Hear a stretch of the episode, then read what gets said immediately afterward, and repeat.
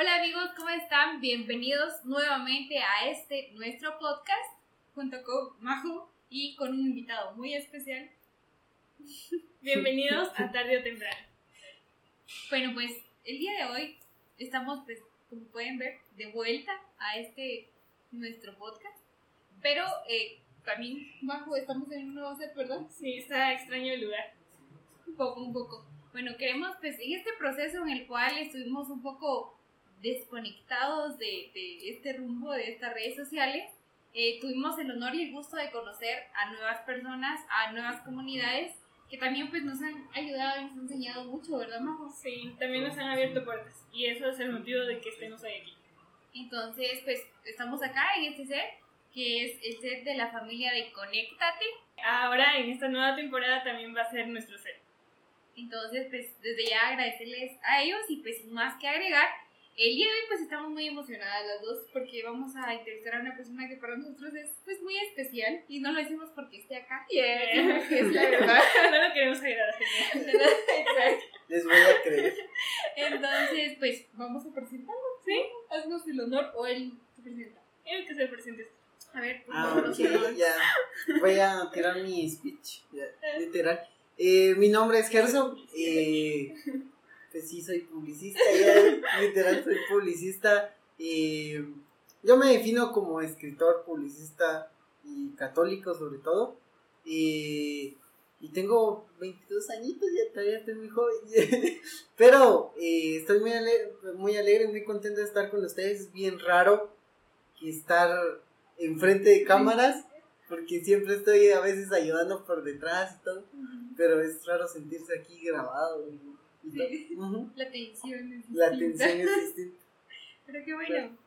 Eh, Majo, no sé si tú vamos a comenzar aquí a sacar los trapitos de Gerson y a ganar Eh, préstame el celular. Ok, el episodio de hoy tiene como título Un corazón cerrado. Eh, la verdad es que fuiste elegido específicamente para el tema. Creo que van a irse dando cuenta conforme vayamos eh, platicándolo un poco. Pero pienso que debemos comenzar primero que hablando sobre qué es un corazón cerrado para nosotros. Ok. No sé si yo Sí, hablo de eso. tú. Ya, ¿Qué es para mí un corazón cerrado? Pues eso se trabaja. Ok, Oh, ¿qué es bueno. lo primero en lo que pensás al escuchar la frase? o- Ah, lo siento si me pongo muy modo filosófico. Eso es lo que queremos. Em, Estamos- creo yo que cuando habla de un corazón cerrado, depende mucho de cómo lo veamos. Eh, para mí es como una persona que no es, no acepta su propia sensibilidad. ¿ya? Digamos, alguien que no acepta su vulnerabilidad es alguien que se cierra, en teoría va. Pero eh, incluso las personas que más se cierran muchas veces son personas mucho más vulnerables. Lo único es que no están dispuestas a aceptar de que son vulnerables. Entonces, ¿qué, qué hace una persona cerrada? Es como no genero vínculos, no, no me importas o cuestiones de ese tipo. Y por eso es de que se le llama corazón cerrado. Y yo siempre he creído que las personas con un corazón cerrado es gente o que ha sufrido mucho o que no acepta, no se acepta a sí mismo. Eso pienso yo, de un corazón cerrado. ¿Y tú qué piensas? Pues yo al escuchar la frase corazón cerrado, de hecho hablábamos hace un rato cuando íbamos a iniciar pues, la parte de organizar nuestras preguntas para el día de hoy. Y yo pensaba, yo decía, bueno, depende que, o sea, siento que si vamos a ir al punto de, de hablar de conocer a Dios, de el cerrarte a, a esa oportunidad que Dios te da de poder eh, conocerlo, porque yo creo que es esa, o sea, Dios está siempre, ¿verdad? Y yo creo que es como que eso lo que yo pienso que es una de las cosas que más nos detiene a veces, el Ujú. cerrarnos a, a Dios, ¿verdad? Entonces yo siento que lo relaciono mucho con Él. Y pues ahorita que Gerson mencionaba, ¿verdad? sí es como una cuestión bien general, o sea, no solo a Él, sino a la vida y a la gente, a las demás personas. Entonces como que al final el punto es muy parecido al que Gerson dice, pero yo solo lo veo así como la parte a también como tener ese miedo a abrirte a las oportunidades, a las personas. Y siento que yo lo relaciono mucho con el miedo. No sé tú. Yo, yo me voy por la negación. Porque cuando hablamos de un corazón cerrado, eh, inmediatamente lo asocio a negarse al amor. Porque, sobre todo, ¿verdad? Porque hablamos de Dios, somos católicos, entonces eh, siento que es negarnos a ese amor. Pero mm, también o sea, como que no, no, no puede surgir solo así, ¿verdad? Sino siempre hay algo detrás de esa animación porque eh, naturalmente estamos hechos por amor, estamos hechos para el amor, entonces no, como que nuestra naturaleza no nos permite negar el amor solo porque sí, sino hay algo por detrás. Eh, ya sea como Gerson decía, que sea porque uno no se conoce, porque uno lleva como una historia muy complicada, lo que sea, pero siempre hay como algo detrás, ¿verdad? Como que ese corazón cerrado siempre tiene la opción a poderse cambiar. Ok, entonces ya conociendo como esta parte, yo la segunda pregunta, pues yo pienso que es mejor que tú se la, se la puedas hacer a Gerson para que sea como más... Pasa, pasa que es como... ¿Dónde están mis preguntas? no, me acuerdo que escribí hace un rato, bien. No, ya, ya, ya. Eh, ok, la siguiente pregunta eh, eh, está formulada así, pero te la voy a explicar. Dice, ¿sentiste que Dios no estuvo ahí? ¿Cómo lo superaste? Esta es como, viajemos un poco en tu pasado, ¿eh?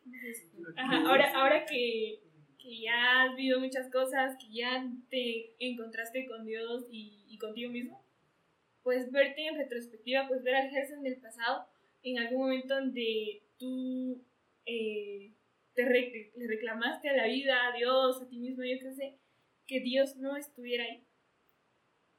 Ok, esa es buena pregunta. primero creo que, digamos, ahí hay un contexto que mm, a veces las personas no saben de mí, digamos, la mayoría de personas últimamente conocen al Gerson católico super creyente, eh, que, que todo, digamos, literalmente para mí la respuesta digamos, Dios es la respuesta para todo, ¿va? Pero para mí al principio no era así. Digamos, yo vengo en un contexto un poco difícil y mm, incluso yo te lo comentaba aquel día bromeando de que yo me cuido desde, desde muy pequeño. Literalmente me cuido desde muy pequeño. Y eso se da por un montón de contextos familiares, eh, sociales y etcétera, etcétera. Pero eh, a pesar de que yo vengo de una familia que es en teoría católica, y, a pesar de que mi mamá, la verdad, mi mamá sí se esforzó mucho por enseñarnos a orar a nosotros y todo, eh, yo no le encontraba mucho sentido. Entonces, para mí no es que hubiese exactamente un reclamo en un momento donde me fuera mal o algo, porque yo no era creyente como tal, va. Digamos, yo no es que hablara con algo, sino sencillamente era como que constantemente es como que me hablara a mí, va. Entonces es como no había como tal ese reclamo. Lo que a mí me sucede es que yo cuando realmente comienzo a entrar a la iglesia, yo tuve un momento bien raro y es que la mayoría de personas pasan por un momento donde se siente bonito sentir a Dios, en donde se siente, no sé, como un calorcito bien raro y todo, ¿va? Y a veces hasta las personas terminan llorando y todo, pero a mí me pasó algo bien raro, ¿va? Y es que estaba en, literalmente era una adoración al Santísimo, que en ese momento no sabía qué fregados era, que era como algo nuevo para mí. Eh, y, no, y no fue, por ejemplo, en la, en la parroquia Sagrada Familia ni nada, sino fue en una parroquia de Guatemala, em, de la ciudad capital. Y eh, lo que sucede es que em, para mí terminó siendo como una conversación con algo que yo no sabía qué era.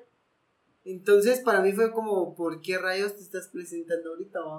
Porque durante mucho tiempo yo no encontraba respuestas como cualquier joven que hasta cierto punto he vivido un montón de cosas y para mí hubieron como momentos en donde si yo hubiera sabido que Dios existía, me hubiera hecho las cosas más fácil, ¿va? Entonces para mí fue como, ¿por qué hasta ahorita te presentas, va? Porque yo bien pude haber asimilado ciertas situaciones de diferente forma. Y, creo yo que ese es uno de los grandes eh, como problemas, creo yo, cuando alguien no es creyente. Y yo por eso cuando hablo con personas que no creen, entiendo muy bien lo que sienten, ¿va? Porque yo fui de esas personas que, eh, aunque vengo de una, de una educación hasta cierto punto católica, eh, para mí no, Dios no era como algo que entrara en mi vida, ¿va? Entonces, digamos, yo no soy de estas personas que que decía cada rato así como, miren, yo no soy creyente porque la ciencia y cuestiones así, porque no, a pesar de que soy una persona que lee un montón, em, sino que yo durante mi, mi adolescencia eh, la viví como que si no existiera Dios, va. Entonces no era como que me lo cuestionara, sino solo vivía mi vida. Entonces entiendo muy bien a las personas que a veces también no son creyentes de ese lado. Ahora, las personas que, esto, que no son creyentes por otros motivos, pues eh, es bien complejo la, cuestión, porque muchas veces tiene que ver con terquedad, con soberbia, o, o no sé, a veces con negación también, no creo, ajá. Pero siento yo que tal si es un momento, sería el momento en el que realmente me encontré con Dios, pero no fue tanto un reclamo ni un tanto reproche, sino fue algo que no entendí en su momento, sino fue como, no sé, es bien, es bien rara la, la sensación que no sé cómo explicarlo como Era como un no, no entiendo qué está pasando, pero está pasando algo. Voy a poner un contexto muy, muy raro, pero creo yo que pasa. Y es que yo conozco a personas que no conocían a sus papás, o que no conocían a su papá, por ejemplo, ¿va? Y de repente su papá aparece en la adolescencia y para los cuatíos es como, ¿qué rayos está pasando? Va? Y, ajá, y para mí fue eso, fue como, si estás o siempre has estado, pero no sé quién sos, va. Entonces para mí fue tal vez como, bueno, yo lo, yo hago como que la analogía, ¿va? no creo que sea lo mismo, se siente igual, pero fue para mí algo bien raro porque era algo que no, que no conocía exactamente. De hecho, bueno, justamente yo, yo decía yo, bueno, ¿qué me atrae o qué me gustaría conocer de, de ejército de esa parte va? Y justamente estás tocando eh, el tema, punto. el punto si llegaste. Entonces, eh, acá viene como otra, otra pregunta que creo que puedes compartir. ¿Cómo, tal vez la palabra es un poco trágica ya, cómo sobreviviste ya? Pero ¿cómo fue que asimilaste este cambio de, de, de tu vida así como en antes de, de, de, Dios y después de Dios, o sea, en ese momento, porque yo pienso que a veces como que tendrías a asustarte y, o no sé, depende de la persona. Puedes alejarte o por el contrario como fascinarte, ahí te vas. Ah, ok. Va, digamos, en, en mi caso, por como soy, digamos, yo soy una persona que cuando algo, que algo como que me, incluso cuando me incomoda algo, o cuando hay algo que no comprendo, y, y, por eso yo digo que uno de mis pecados más grandes es la soberbia. Es que a mí me gusta saberlo todo. Digamos, yo, a mí no me gusta que las, que hayan cosas que yo no sé. Entonces, es como para mí no tener el control de las cosas, ¿va? Eso es algo que trabajo en terapia también. Eh, terapia. Sí. Pero eh, lo que sucede es que yo vengo con, digamos, yo cuando vivo esa experiencia, para mí es como no entiendo qué raro está pasando. Digamos, ni siquiera fue como, miren, quiero buscarlo, quiero seguir viendo esta cosa o me sintiera emocionado, sino es que era algo que yo no entendía. Entonces, ese Gerson que sigue siendo igual, es para, para mí cuando algo yo no lo entiendo, es como, quiero entender por qué rayos está pasando, wow. Entonces, por eso tiendo a, a ser una persona que siempre pide muchas o muchas justificaciones o siempre tengo un porqué de las cosas que creo o pienso, porque para mí es como debo de entender todo, literalmente todo el contexto. Entonces para mí fue como no entiendo qué está pasando, es algo bien raro y tengo que averiguar qué me pasó. Y creo yo que ahí hay una, hay una persona ahí que, que se vuelve importante, que creo yo que pocas personas conocen, que realmente no, Incluso, estoy seguro que incluso em, el cuatillo tal vez ya ni se recuerda de mí, porque fue un encuentro que, que tuvimos en la parroquia Sagrada Familia. Yo no tenía mucho tiempo, cabal había pasado como tal vez unos 15 días del viaje que habíamos hecho a, a la capital. Y esos cuatillos como que vinieron, va, y todo. Y me recuerdo que esa vez hubo un, un taller, un taller que hizo mi, mi madrina. Un saludo a Marcia eh, a ver si yo estuve acá. Hice la temporada sí. eh, y, y, lo que sucede es que nos ponen a hacer una, una actividad con plastilina. Digamos, se hace, se hizo como que si fuera un taller como de oración de espiritualidad, no sé cómo explicarlo. Eh, y se hablaba de que a veces Dios era como tu guía en cuando no mirabas, entonces te entraba, digamos, entrabas literalmente al pasillo, al famoso pasillo de la parroquia. eh, y como que encontrabas obstáculos e intentabas como escapar de ellos, ¿va? Eh, o, o, llegar hasta el final, ¿va? Y cuando se terminó como que esa actividad y te, te quitaban como que la venda, eh, tenías a una persona enfrente. A mí me tocó uno de estos partidos que vino de, de, la capital, que se llama Brandon, y a nosotros nos ponen a hacer eh, ciertas figuras que representan algo importante para nosotros, ¿va? Y yo me recuerdo que él eh, me dio una figurita, pero más allá de la figurita me dijo que lo que a él le importaba era lo que significaba la figura, ¿va? De la plastilina.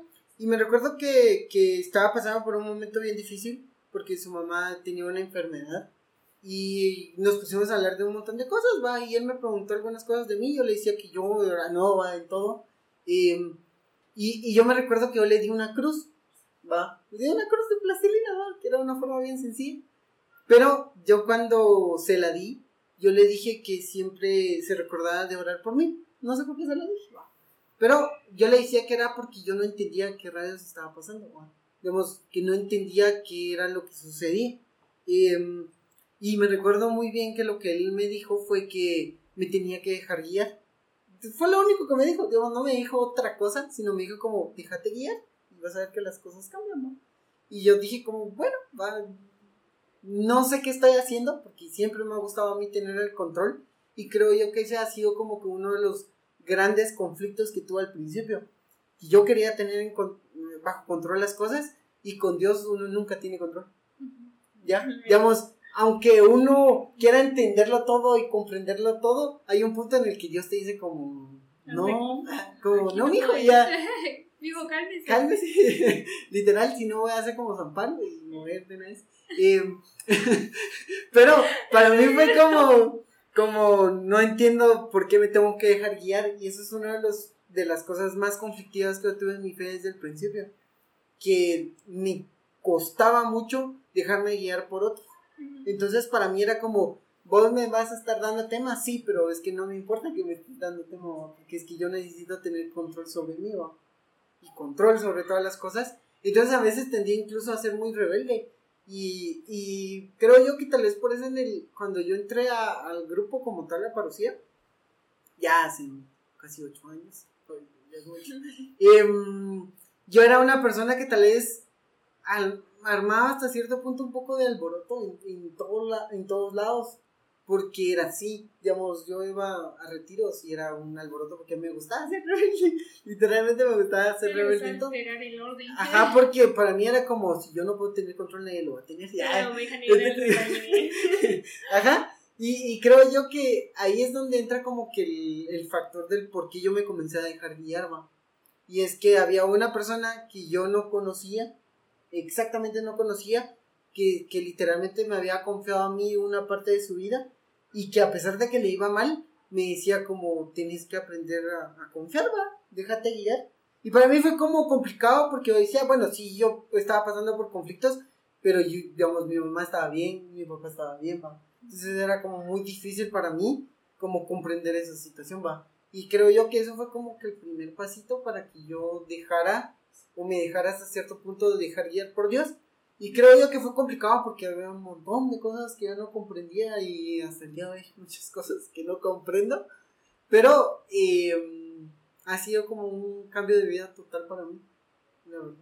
Ok, me una pregunta. En ese proceso en el que apareció así Dios, boom, de la nada en tu vida, y el otro punto en donde fue como, bueno, empezaste a aceptar eh, quién era todo lo que él conlleva, en, en, ese momento, o sea, no hubo punto en el que te sentiste en crisis y como que no va, o sea, no es real o yo qué sé, al tal punto de que te tuvieras que mentir a ti mismo, como para intentar tener el control de lo que estaba pasando.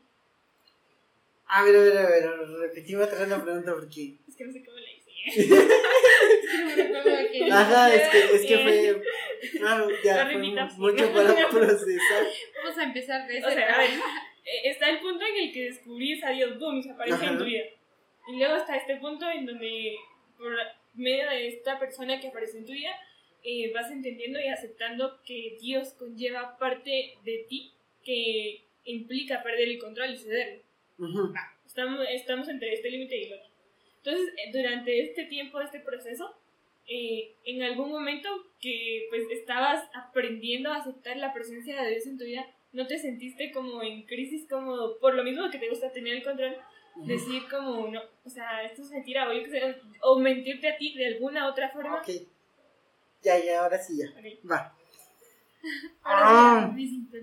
No, es que, es que, es que lo que pasa es de que, digamos, yo soy alguien y creo yo que casi la mayoría de personas que me conocen, y siempre se los he dicho casi la mayoría de personas cuando las miro como que en conflicto, y es que yo les digo que no tengan miedo de pelearse con Dios.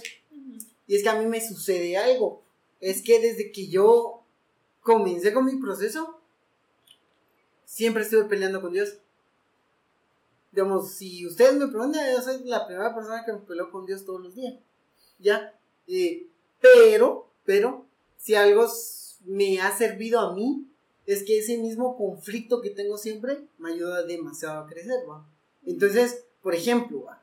Cuando yo entraba en crisis, la mayoría de crisis que yo he tenido no tienen que ver con que si Dios existe o no, ¿ya? Sino que más, más allá de eso es cómo la gente comprende a Dios. Entonces, digamos, en- entra, entro en conflicto porque a mí me decían algo y para mí era otra cosa. Va. Y creo yo que a mí, que para eso, digamos, ahí hay como que un, una línea muy delgada, porque puedes caer en una interpretación individual de lo que vos crees que es Dios, ¿va?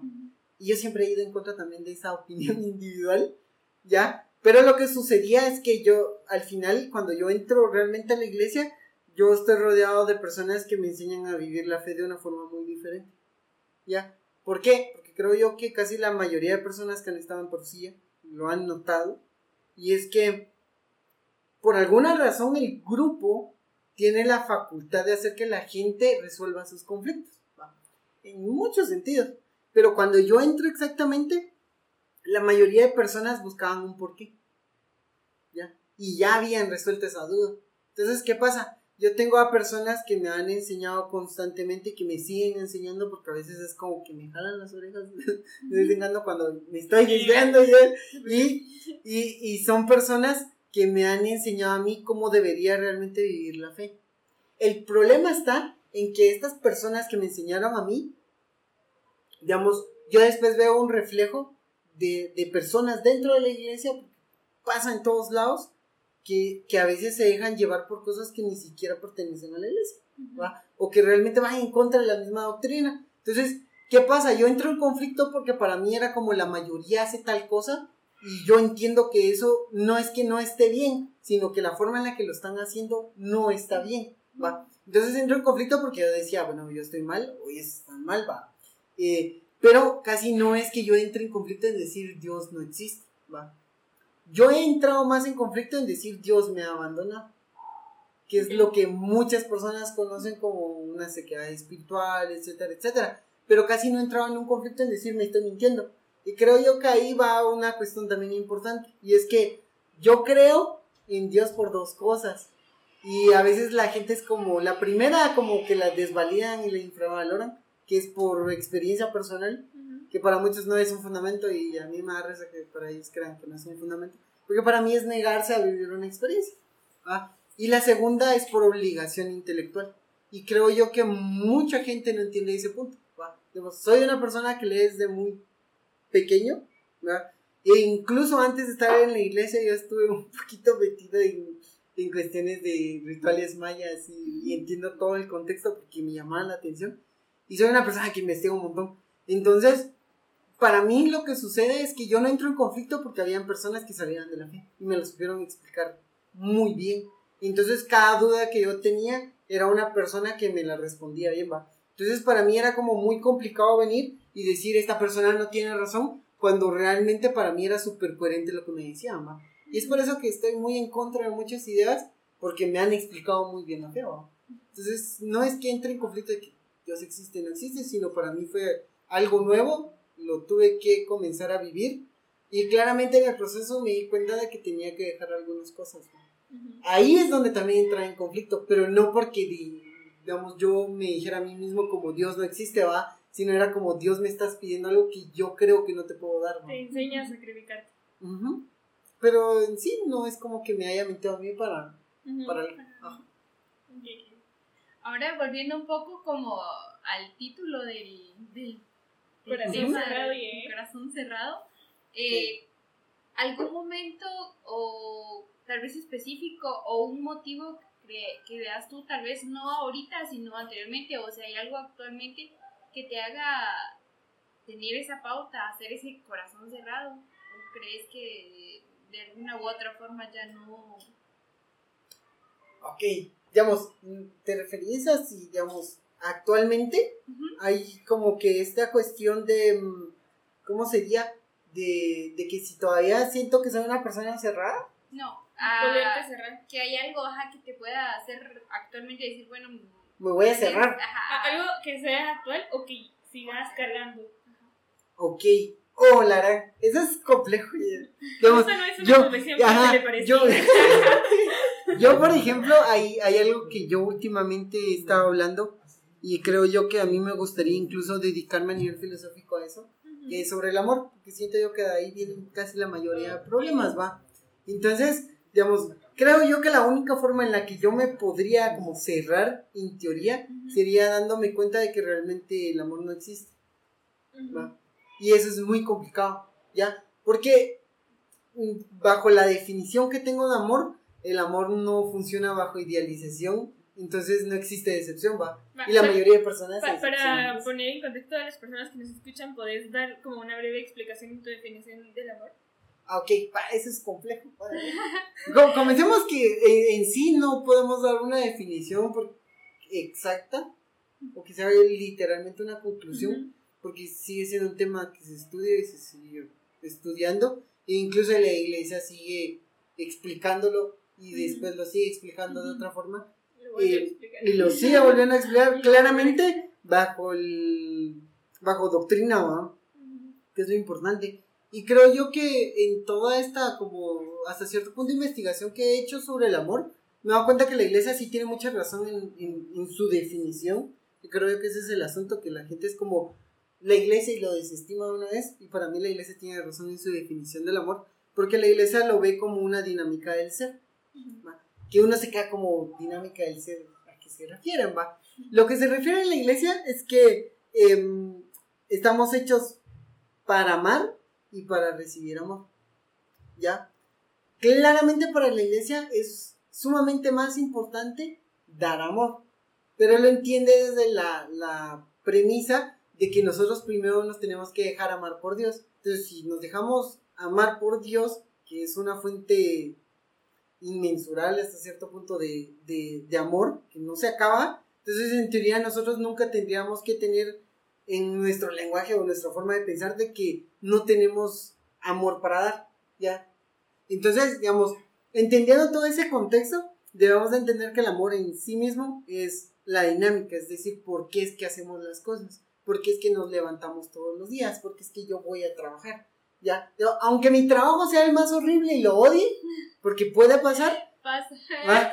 y puede haber ahí una transacción económica y lo que quieran, digamos, la razón del por qué vas a trabajar tiene mucho que ver con el amor, independientemente. Odio mi trabajo, sí, pero me tengo que levantar por alguna razón. Necesito el dinero para comer, va. Está bien, va, pero necesitas alimentarte y esa es una forma de amarte a ti. Entonces, digamos, independientemente de- del contexto de que algo lo odies, algo te canse, algo te estrese, lo que sea, siempre hay una cuestión de amor dentro de todas las cosas que hacemos.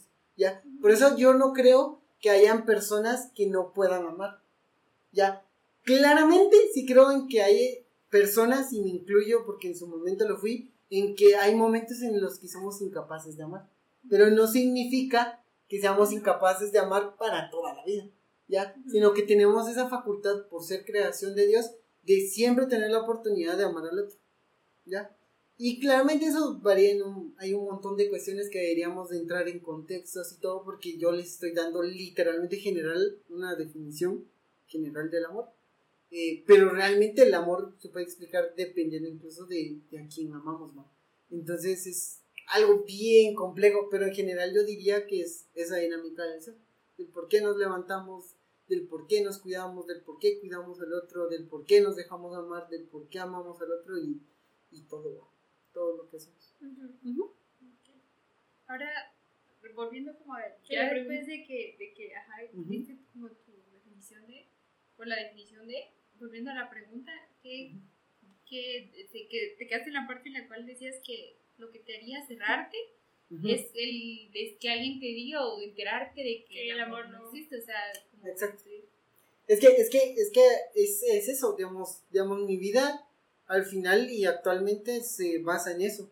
Digamos, mm, en teoría la única forma en la que yo dudaría de todo o, que yo otra vez me cerrara es eso, darme cuenta de que no existe amor.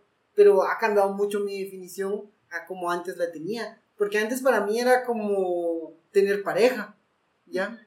Y, y, hoy, y actualmente para mí no es exactamente eso, ¿va? Sino lo veo como más allá de, de, una cuestión de tener pareja o no, lo veo como una cuestión vocacional, ¿va? De que Dios me está llamando a, a vivir de cierta forma el amor.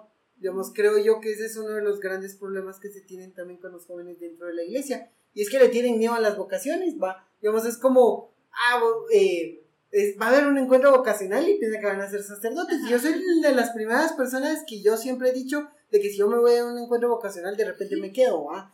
¿Ya? Hablamos todo un seminario Ya, pero poco a poco, y es algo que yo me he propuesto, ¿va? De que yo sí quiero irme a un encuentro vocacional.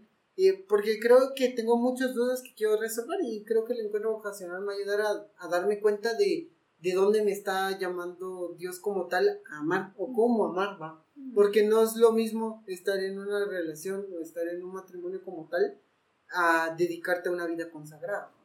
Y creo yo que por eso es de que es muy difícil que alguien me haga creer de nuevo que me tengo que cerrar, ¿ya? Porque ya lo veo de diferente forma.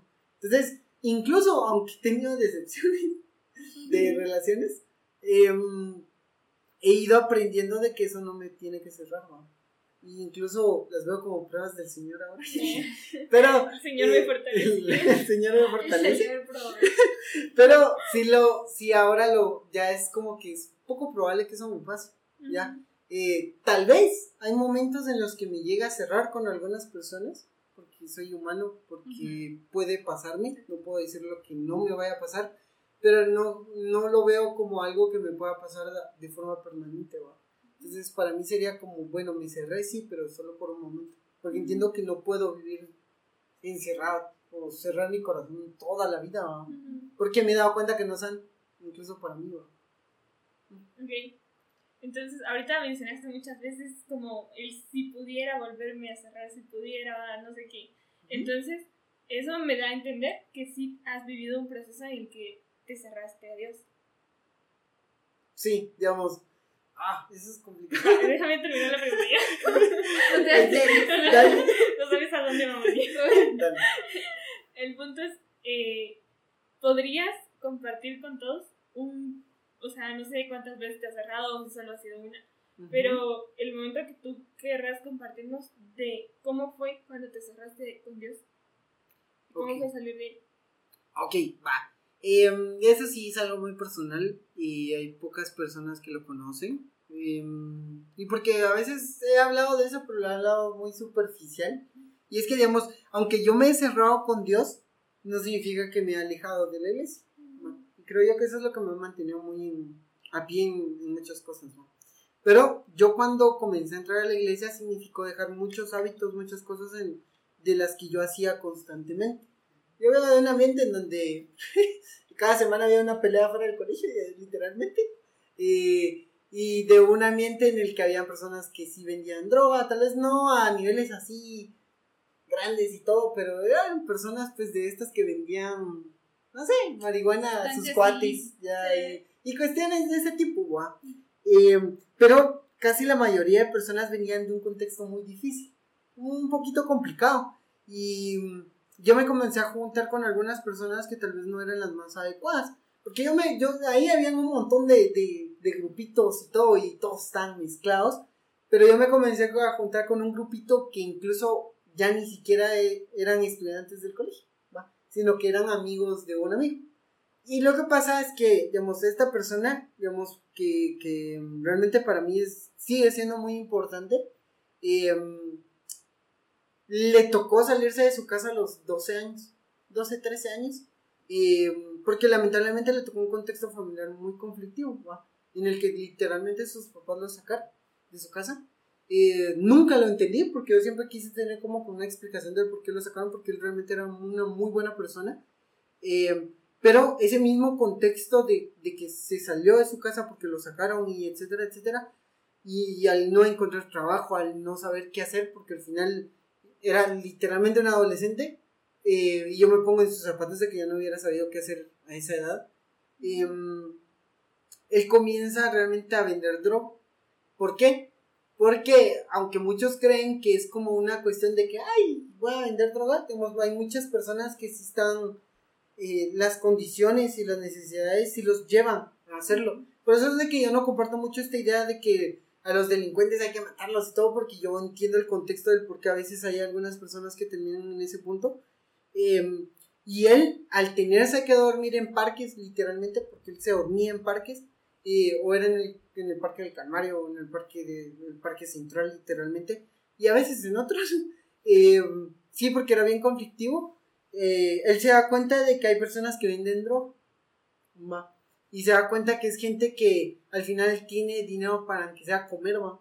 Y él no encontraba otra forma de hacerlo. Entonces él comienza a vender droga, pero lamentablemente incluso dentro del contexto en ese entonces, porque ahorita ya no sé cómo funcionaba, pero en ese entonces habían como bandos de personas que vendían en tales lados en tales lados, y, y él lamentablemente quedó en un punto en donde estaba en medio. Entonces él no se iba ni con uno ni con otro, ¿va? Entonces a veces cuando lo miraban era como un conflicto constante. Y como era mi mejor amigo, pues, yo lo acompañaba y todo, ¿va? Y yo por eso me comencé a meter en muchos conflictos. Ni siquiera por mí, sino porque andaba con, con él, ¿va? Porque para mí era como una forma de, de, decirle que había alguien que estaba para él, ¿va? Que lo acompañaba. Ajá. Y yo cuando entro a la iglesia, em, hay un momento en el que yo me tengo que despedir de él, ¿va? Y para mí es como que bien difícil, porque em, digamos, literalmente, eh, él me hace como que yo le haga una promesa, Y es algo que siempre me repito, siempre me repito y siempre me repito. Y es que, digamos, él me dice que le promete que voy a ser feliz. Y es algo que para mí, digamos, todavía hasta el día de hoy, em, es como cuando me va mal o cuando tengo malos días, es como complicado, porque yo me recuerdo que se lo prometió. Y, creo yo que cuando me cuando Dios me pide dejar todos esos hábitos, significa para mí literalmente dejarlo a él. Y fue conflictivo porque a mí me hubiera gustado tener como que la vida que ahorita tengo para poderlo ayudar. Y cabal cuando yo entro a la iglesia, como a los dos, tres meses, tal vez sí, como a los dos, tres meses, todavía sigue hablando con él pero sí me di cuenta de que sí tenía que dejarlo, Y mm, fue como bien conflictivo porque era como, Dios me pide tal cosa, pero significa dejar a una persona importante para mí, ¿no? Y mm, sí me cerré porque fue como, no quería que me quitaras esa persona en mi vida. Pero lo, lo comencé a comprender conforme pasaba el tiempo. Digamos, creo yo que esos son como momentos muy difíciles porque yo creo que siempre les he dicho a todos, y siempre se los repito, de que siempre tenemos que seguir insistiendo, tenemos que seguir intentando para que las personas cambien, ¿va? Pero era muy bueno y no sabía qué hacer, ¿va? Entonces, em, después de que pasó un tiempo, de que comencé a dejar un montón de cosas, porque incluso creo yo que hasta mis, mis amigos del colegio se dan cuenta de que yo cambié un montón. Eh, él toma la decisión de irse de Guatemala. Digamos, él se va de Guatemala, se va a los Estados Unidos, se va mojado, como un montón de personas que se van así. Em, y supe de él como las primeras semanas, de que él estaba como intentando cambiar su vida, pero lamentablemente volvió a caer en lo mismo y después ya no supe nada de él. Entonces para mí fue como, siempre ha sido como conflictivo, digamos, hoy en día ya no es como que le reclame a Dios porque no es así, sino que en su momento sí fue como complicado. Entonces yo me cerré, pero fue como cerrarme de una forma rara, porque fue como no quiero hablar con vos, pero entiendo por qué me lo estás pidiendo. Entonces yo paso mucho tiempo, tal vez un, más de un año, en que a pesar de que yo iba a la iglesia o asistía a misa o lo que sea, no hablaba con Dios. Solo iba. Literal, solo iba. Y fue como conflictivo. Porque tuve que ir entendiendo de que si era necesario de que yo eh, lo dejara como tal, ¿va? Pero yo que esas decisiones son como las difíciles. Cuando Dios pide cosas que uno dice, bueno, no va. Y creo yo que todos ese tipo de cosas son las que también a veces valen la pena. Porque creo yo que haberlo dejado a él como tal también implicó que yo mejoraba mucho mi vida. Y no por él, sino por todo lo que conllevaba salir con él, ¿va?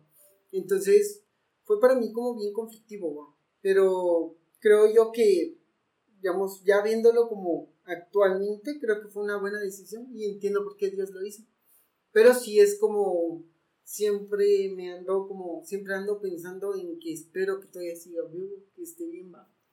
Eh, pero cuando tengo momentos difíciles es como me recuerda de eso, porque es algo que una persona en un contexto difícil nuevamente me hizo prometer, ¿va? Y fue el raro porque mm, alguien más me hubiera pedido prometer otras cosas, Y él fue como, se preocupó por mí literalmente, Entonces, para mí fue como, como difícil, pero em, creo yo que es algo que siempre recuerdo. Y es por eso que creo yo que siempre le digo a las personas de que uno tiene que luchar por ser feliz, aunque implique lo más difícil, porque para mí sí me implicó dejar a mi mejor amigo. Pero creo yo que sí fue el momento y fue no muy bien empezando. yo, ahorita que mencionabas eso pienso y digo, ¿cómo es que sí es como muy real esa parte de tal vez es como un tipo dicho, pero hay amores que no son para uno y ahí sí que era porque al final de todo eras amigo y lo amaste. Porque lo hacías, o sea, siento que por eso es que todavía guardas como una parte de él en ti. Ajá. Entonces, eh, a, esto pues quiero llegar a, otro punto que, yo creo que es importante. Por ejemplo, ¿qué es lo que hace o qué es lo que te recuerda el que no debes de cerrarte a, a Dios otra vez? O sea, eso que te dice, que, que tal vez lo puedes pensar y decir, ay, no, ya no quiero, o ya aléjate de mí, porque creo que en algún momento nos pasa, pero ¿qué es ese algo la razón por la cual no te, te volverías a cerrar o decís, no, como que lo pensás mejor antes de... O por lo contrario, sí volverías.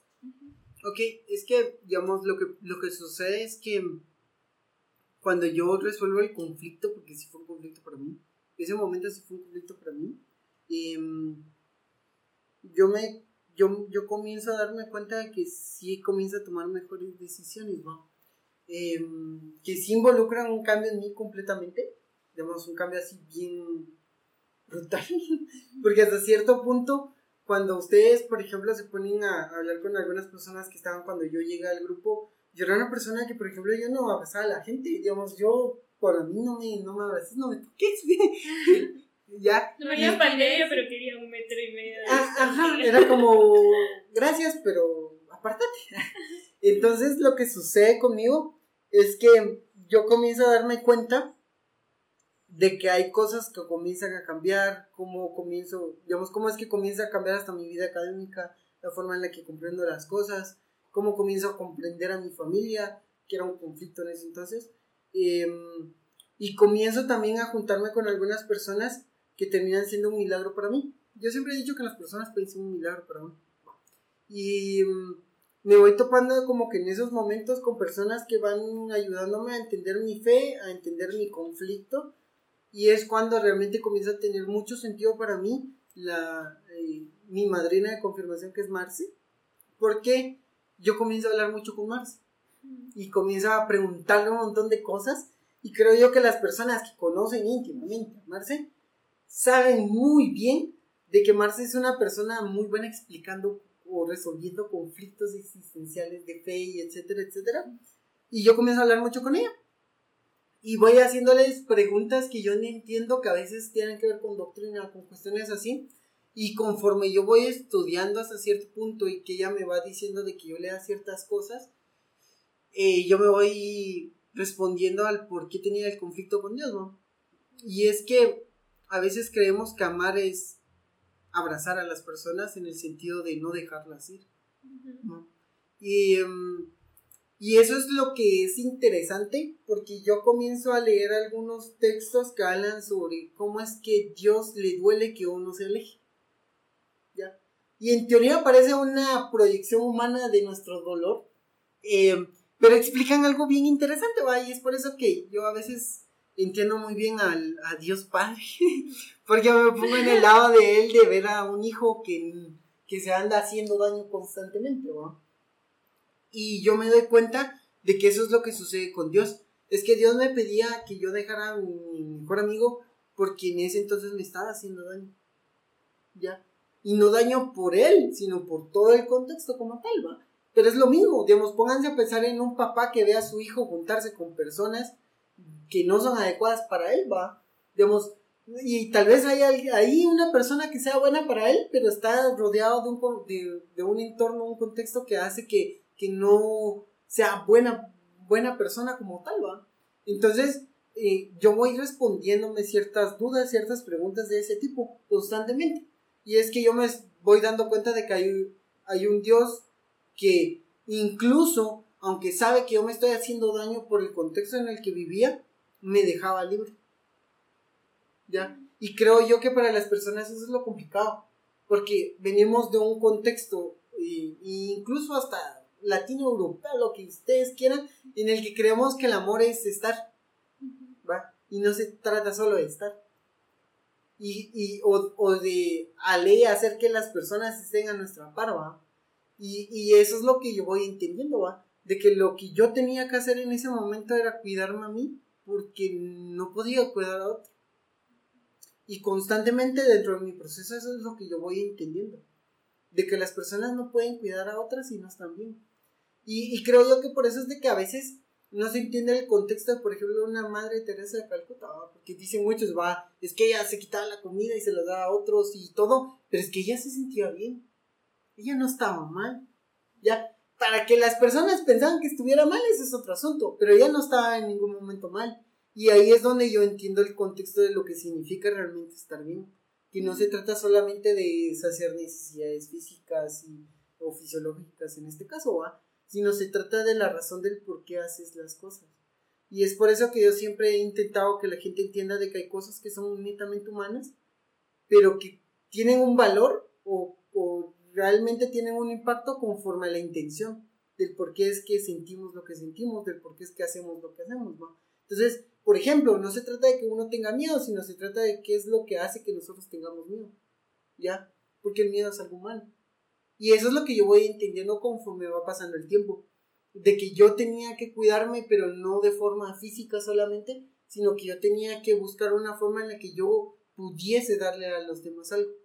El asunto está en que estaba en un momento en el que yo no podía dar algo. Ya.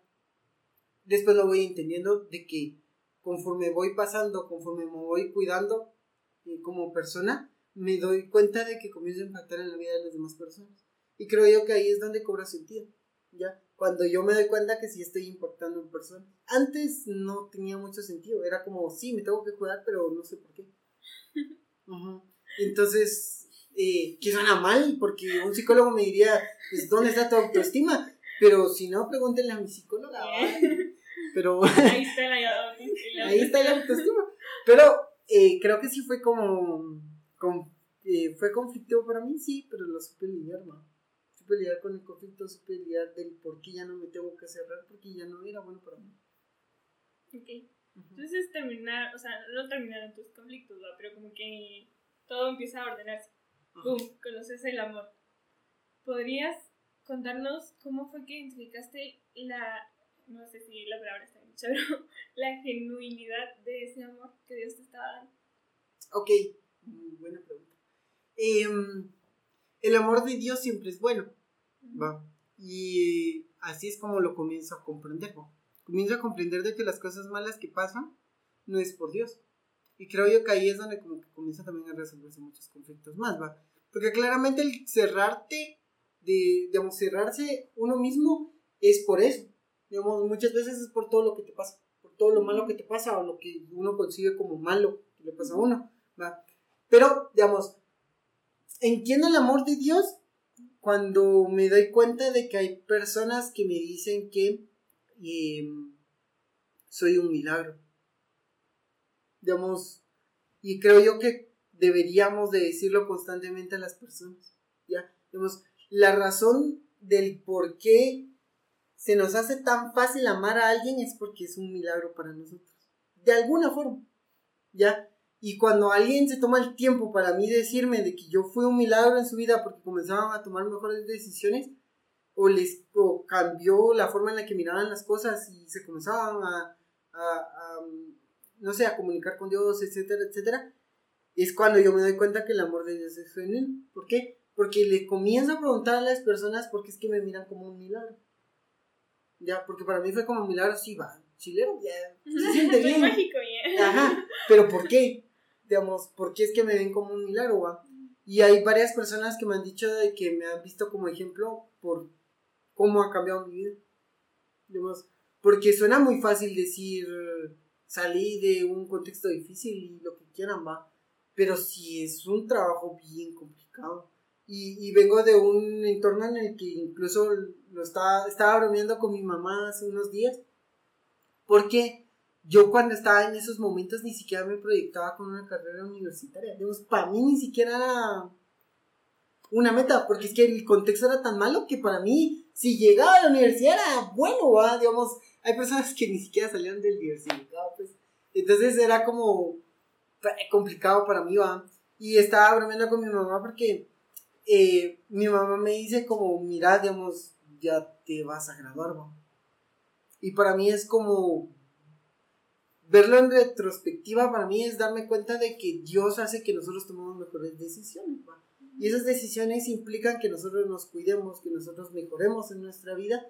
Y es cuando yo me comienzo a topar también con varias personas y yo realmente se los agradezco mucho. Hay varias personas que también han salido en mi vida que fueron un milagro en su momento para mí. Y es que yo me doy cuenta de que el amor de Dios es genuino cuando yo me comienzo a sentir capaz de amar a las personas. Antes, ¿no? Digamos, antes mamás, Dios sí, y se sentía bien, sí, pero yo me sentía muy mal porque yo sentía que yo no podía amar a las personas. Porque sentía que yo les hacía daño o que yo no sabía incluso comunicar qué, es la, qué era lo que yo sentía por las personas, ¿va? Porque yo no es como de esas personas que le dicen a mi mamá cómo te amo, es bien raro. es algo que voy cambiando poco a poco. Pero cuando yo me doy cuenta de que las personas sienten que realmente yo las estoy amando, es para mí donde yo me doy cuenta de que el amor de Dios es, genuino porque hizo que me diera cuenta de que yo era capaz de hacer las cosas. Que realmente no era incapaz. Entonces creo yo que ahí es donde me doy cuenta cuando yo comienzo a a poder obtener esa capacidad de amar a las personas como tal. Bueno, ahorita ya pues para ir terminando, porque ya nos alargamos bastante, pero la verdad es que no, no, no, no, dale. Eh, yo creo que ya que mencionabas esta parte de que el darte cuenta que mucha gente te miraba como un milagro en su vida, yo creo que yo puedo dar fe de, de que pues para mí sos una persona, no sé, que ha creado y dado cierto impacto en mi vida. De una u otra manera, en los momentos menos esperados de, de, las etapas de, mi vida, ¿verdad? Eh, yo pues creo que está bien que ya para terminar puedas tú como dar, no sé, un mensaje, un consejo o algún tema que quieras mencionar a las personas que nos están escuchando en este momento, en este podcast. Algo que traigas ahí que creas que es como importante o que simplemente te, te surge como para poder comunicarle a nuestra audiencia y para que puedas tú darte el tiempo de echar. Ok. Ah, hay, hay, últimamente, y voy a echar aquí un, un spot publicitario para mí. Eh, yo, este, yo este año, que ya yo no pude el año pasado em, tener conferencia, em, porque pues, si no saben de conferencias, me gusta dar conferencias. Eh, Em, hay un tema que yo he estado preparando últimamente, que es un tema que yo voy a proponer para mi próxima conferencia fin de año.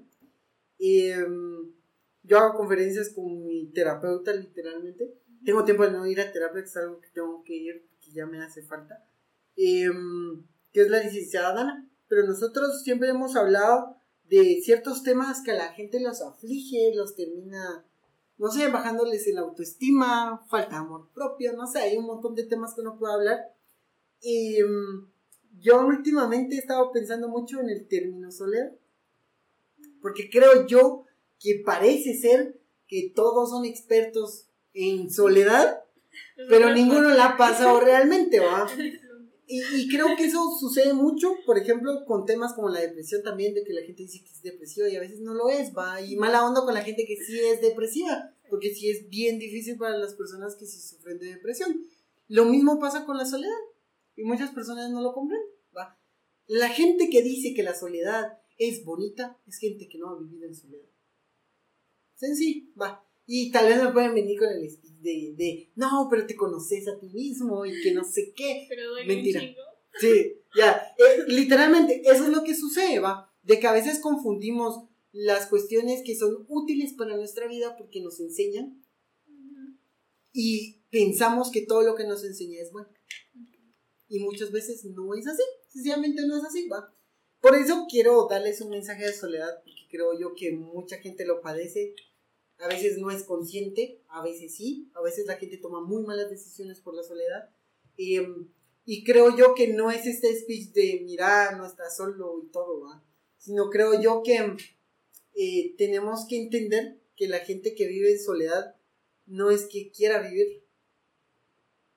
Digamos, y por eso es de que el mensaje no va para las personas que sufren de soledad, sino para todas las personas que sabemos que hay una persona que sufre de soledad. Cuando estamos en soledad, a veces somos capaces de pedir ayuda. ¿Ya? Y entiendo el, el, asunto de que la gente tiene que pedir ayuda antes para que nosotros se lo hacemos. Porque a veces es muy difícil. Pero si a mí me preguntan, yo, Gerson, que he pasado por soledad, que pasé por soledad mucho tiempo, uno quiere una persona que esté ahí. Y creo yo que ese es el problema. Que a veces dejamos a la persona solitaria como, es que este quiere vivir solo, ¿va? O, quiere vivir apartado. Cuando, real, ajá, cuando realmente no es así. Claramente hay personas que son introvertidas. Eso lo debemos admitir. Pero sí se puede diferenciar entre una persona em, que hasta cierto punto es introvertida a una persona que realmente está pasando por soledad. Si, si me preguntan a mí, como consejo, en serio, mucha, no dejemos a las personas solas aunque las personas digan que quieran estar solas, no, porque realmente la soledad no es bueno, digamos, te daña, te hace sentir mal, y el problema de la soledad es que cada vez te va como que destruyendo a tal punto de que cada vez te alejas, te alejas más, te alejas más, te alejas más y te consume. Va. A tal punto de que por eso es de que las personas después son incapaces de crear incluso relaciones. Digamos, es porque eh, la soledad lo consume a uno, ¿va?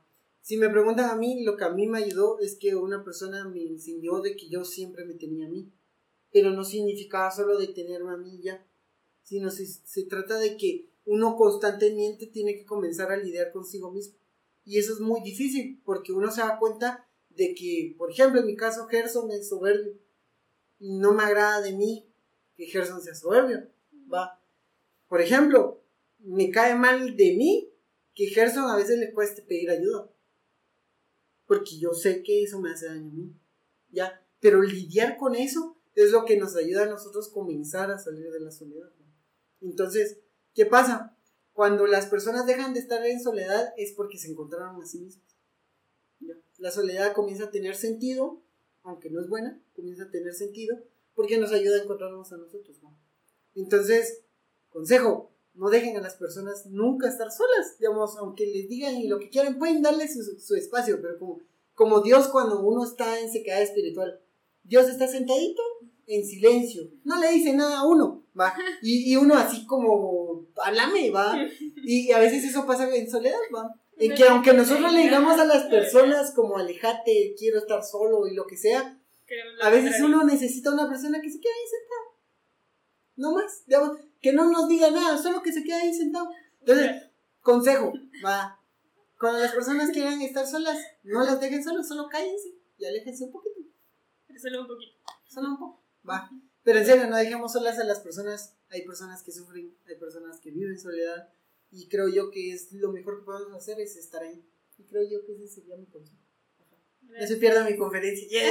Desde ya ya están, Desde ya invitados, tienen que apartar su entrada. Sí.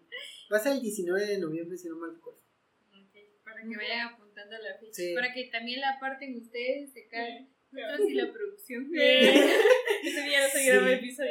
Sí, creo que este año va a ser más grande de lo que hicimos la otra vez, porque la otra vez fue muy pequeño, pero esta vez, pues al final, digamos, para los que conocen a la licenciada y que les aconsejo que la puedan seguir también, es eh, Clínica de la Licenciada, em, ¿cómo se llama? Ana. Eh, Dana Tejeda, es que me estaba recordando el apellido porque siempre se me olvida, no sé por qué se me olvida su apellido siempre. Y siempre le pido una disculpa, eh, pero pueden buscarla literalmente así, ¿va? En sus redes, en Facebook, Instagram, tiene incluso Twitter, tiene TikTok, y creo que cada vez va creciendo más su- sus páginas, pues, lo he visto, y pues este año pues nos propusimos nosotros dejar una fecha, aunque sea al año, para dar la conferencia, entonces dejamos el 19 de noviembre, entonces yo no me puedo comprometer ese día porque yo también últimamente soy una persona que está muy ocupada y ella también va, entonces nos cuesta mucho casar horarios, pero pueden seguirla a ella para enterarse también, o en este caso pues también me pueden seguir a mí en mis redes, Sí, en Facebook o en Instagram como Gerson Iván, guion bajo GT, Eh, subo cosas de, de lo que escribo porque me gusta de escribir la vida. y de la vida, ajá, generalmente de la vida. Y a veces soy muy triste, lo siento, ya, pero Firmo. lo siento, pero eh, en, en vida soy una persona muy alegre. Actualmente me considero una persona feliz que sufre, pero feliz. Pero Entonces- es importante. Lo importante es ser feliz, pero pues eso. Ok, yo creo que se merece un aplauso a todos. Bueno, entonces ya pues yo creo que esta ya es nuestra parte final. Sí. Eh, como dijo Gerson, pues que lo puedan seguir a él en sus redes, no solo a él, sino también aprovechando a la licenciada Dana. Y también pues invitarlos a ustedes a que puedan seguirnos a nosotros en nuestras redes sociales. Y también pues agradecerle a Gerson el tiempo, porque pues es un hombre muy ocupado, como ustedes comprenderán, es todo un señor Nadie ya. sabe la hora en la que estamos grabando esto, en realidad. Lo siento. Entonces, pues agradecerte por el tiempo, por estar acá, por compartir no solo con nosotros una parte de, de tu vida, sino que también con las personas que nos escuchan. Espero que puedas como seguir siendo eh, ejemplo de- y seas testimonio para más personas que aún viven con ese corazón cerrado y no han encontrado como la manera de abrirse a Dios y al mundo y a los demás, porque yo siento que también el, el estar acá es requiere de comunidad porque si no, pues siento que no somos nada sin los demás. Entonces, eh, gracias. Gracias a ustedes. Y entonces, no sé si Mojito tiene algo más que agregar. ¿Puedo agregar un, Sí, sí, dale, algo más? Sí, dale. Em, solo para las personas que tengan entre 13 a 17 años, pues nosotros ahorita estamos comenzando con un nuevo proceso en la parroquia Sagrada Familia de Pastoral Juvenil. Entonces, eh, si alguien tiene esa edad O y conoce quiere, a alguien que o esté en conoce ese a rango. alguien que esté en ese rango, el amigo del amigo del el amigo, sí, no, no, no, no importa. Va. Eh, nosotros lo invitamos a que esté con nosotros, literalmente en Pastoral Juvenil. Creo que es un proceso que a muchos de nosotros nos ha ayudado. Ya estamos un poco grandes. ya. Pero, eh, pero creo yo que es una buena experiencia para las personas para que comiencen a cambiar su vida y comiencen a tomar mejores decisiones. Entonces están invitados todos los jóvenes de 13 a 17 años. Si tienen alguna duda, pues pueden buscar a la parroquia Sagrada Familia en dado caso, o pueden seguir también en las redes a Pastoral Juvenil, que es PJSF Shella. Lo siento por ser un nombre bien complicado, pero em, pues es que no podíamos otra forma de, de abreviarlo como tal, porque es que es muy largo. Pero para cualquier persona que ustedes conozcan o que quieran, pues está invitado para eso. Y eso sería todo. Ah, o si no, pues también pueden comunicarse con nosotros a nuestras redes para que nosotros les pasemos el contacto, ¿verdad? Ya sea en Instagram o en Facebook, que somos Parucía, ¿verdad? Entonces, gracias por tus avisos, parroquia.